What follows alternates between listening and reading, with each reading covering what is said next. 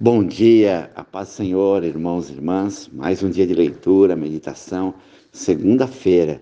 Creia que a segunda-feira é uma semana que Deus vai abençoar. Eu sei que a luta não está sendo fácil. Quem é empresário, quem é trabalhador, mas Deus vai te abençoar. O texto de hoje, Paulo e Silas, eu li ontem, eles libertaram uma jovem endemoniada e os seus senhores, que era escravo aquela moça, ficaram furiosos e foram contra Paulo. Quantas pessoas que nós ajudamos, que nós ministramos, libertamos e depois a luta veio contra nós. Vamos ler a atitude de Paulo e Silas. Atos 16, capítulo 16, versículo 19. Vendo seus senhores que eles fizeram a esperança do lucro, agarraram Paulo e Silas, arrastaram para a praça, a presença das autoridades, e levando aos pretores, disseram: esses homens, sendo judeu, perturbam a nossa cidade, propagando costume que não podemos receber, nem praticar, porque somos romanos. Levantou-se a multidão, unida contra eles, e os pretores rasgaram as vestes, mandaram açoitar com vara. Depois de darem muito açoite, os lançaram no cárcere e ordenaram ao carcereiro que guardasse com toda segurança. Este, recebendo tal ordem, levou-o para o cárcere interior e lhe prendeu os pés no tronco.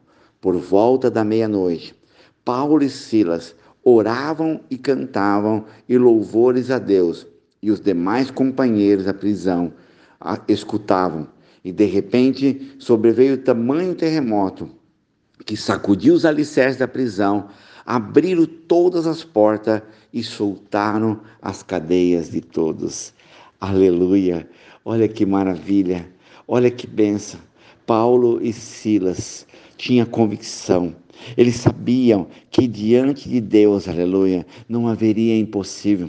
Eles têm um íntimo relacionamento com Deus. E naquele momento de dor, de choro, talvez, de prisão, que eles poderiam reclamar, murmurar, porque eles faziam uma boa obra, o coração deles se encheram de louvor e de adoração.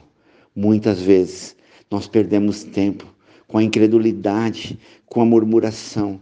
Coloque um louvor na sua boca. Coloque um não, não se sinta injustiçado por homens, por situações. Se Paulo e Silas ficassem presos nas suas angústias naquela cadeia, eles não viriam esse milagre. O milagre da presença do Senhor através do louvor, que você possa louvar, adorar e falar, Pai, nada em ninguém vai roubar o louvor a Ti, Senhor, o louvor que sairá da minha boca em momentos de angústia, de aflição, eu louvarei em nome de Jesus. Oremos ao Pai. Pai amado, em nome do Senhor Jesus, quantos homens e mulheres nesse dia, Pai, estão passando por aflições, por angústia, por perseguição, por fazer o bem, por pregar a a palavra, por ser honesto, Senhor. Quantas pessoas sofrem, ó Pai, por viver a verdade, mas assim como Paulo e Silas, ó Pai, diante de perseguição, de açoite, começaram a louvar e bendizer o teu nome. Enche agora, Pai, a cada coração de homens e mulheres, ó Pai, aonde quer que esses homens e mulheres estejam, com louvor e adoração, poder e glória, Pai. Eu clamo a Ti agora, em nome de Jesus, Pai. Eu clamo pela Alice, Aline, ó Pai, Cura a linha, ó Pai. O José da Cruz, ó Pai, cura o teu servo. A cada homem, a cada mulher, ó Pai. A cada empresário, Senhor. Quantos empresários estão agora passando uma guerra para pagar o décimo terceiro, para sustentar a sua casa, a sua família, Pai. Abençoa, Pai. Esses homens são fiéis, homens e mulheres da tua casa. Eu clamo agora ao Deus de milagre, ao Deus que abre porta. Faz um milagre hoje, ó Pai,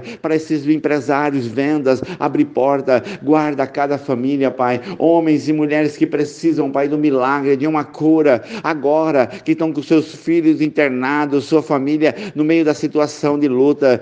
Cura agora, esse país chamado Brasil. Haverá milagre, haverá maravilha nesse país, porque a oração da tua igreja, Pai, alcançará e libertará esse país de todo mal. Guarda a cada obra missionária, Pai, em nome de Jesus, ó Pai, derrama a tua graça, poder, autoridade sobre cada obra missionária missionária, nosso projeto com morador de rua, as crianças do Elba, o Natal do Elba, Pai. Abençoa, em nome de Jesus, ó Pai. Eu clamo agora pela cada pedido da mão da pastora Elielma, Elisângela, missionária Céu, missionária Né, Bispo Miguel, pastora Elza, clamando e orando todos os dias. Me une em oração com os 40 intercessores, o grupo de Jacareí São José dos Campos, ó Pai. Abençoa, guarda o Bispo Miguel, a família Refúgio de Oração. Abençoa minha esposa Silvia, a minha filha Rebeca Raquel, meu genro Leandro Vinícius, a minha sogra Marta, a minha tia Zefa, a dona Alba, a senhora Márcia, meus irmãos, irmãs, sobrinho, sobrinha, o Luque, em nome de Jesus. Amém.